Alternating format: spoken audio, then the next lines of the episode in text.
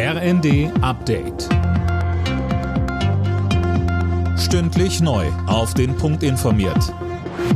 Ich bin Isabel Spärlich. Guten Morgen.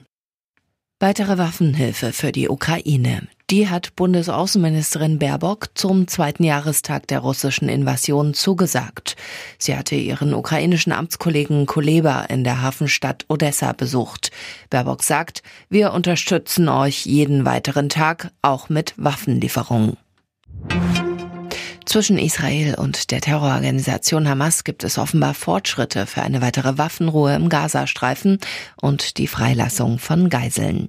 Das israelische Kriegskabinett gab jetzt grünes Licht für weitere Verhandlungen. Fabian Hoffmann berichtet. Wie es heißt, gibt es offenbar Spielraum, um einem Abkommen näher zu kommen. Gleichzeitig bekräftigte Ministerpräsident Netanyahu seinen Plan, Soldaten nach Rafah im Süden des Gazastreifens schicken zu wollen.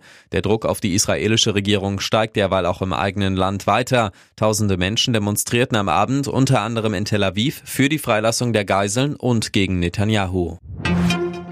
Mehr als eine Woche nach seinem Tod ist die Leiche von Kreml-Kritiker Nawalny an seine Mutter übergeben worden.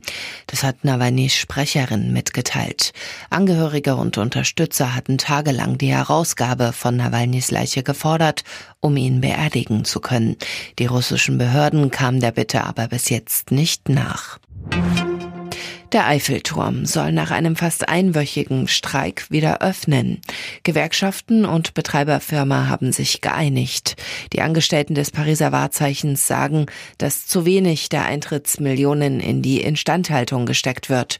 Nun sollen die Mitarbeiter mehr Mitsprachemöglichkeiten bekommen.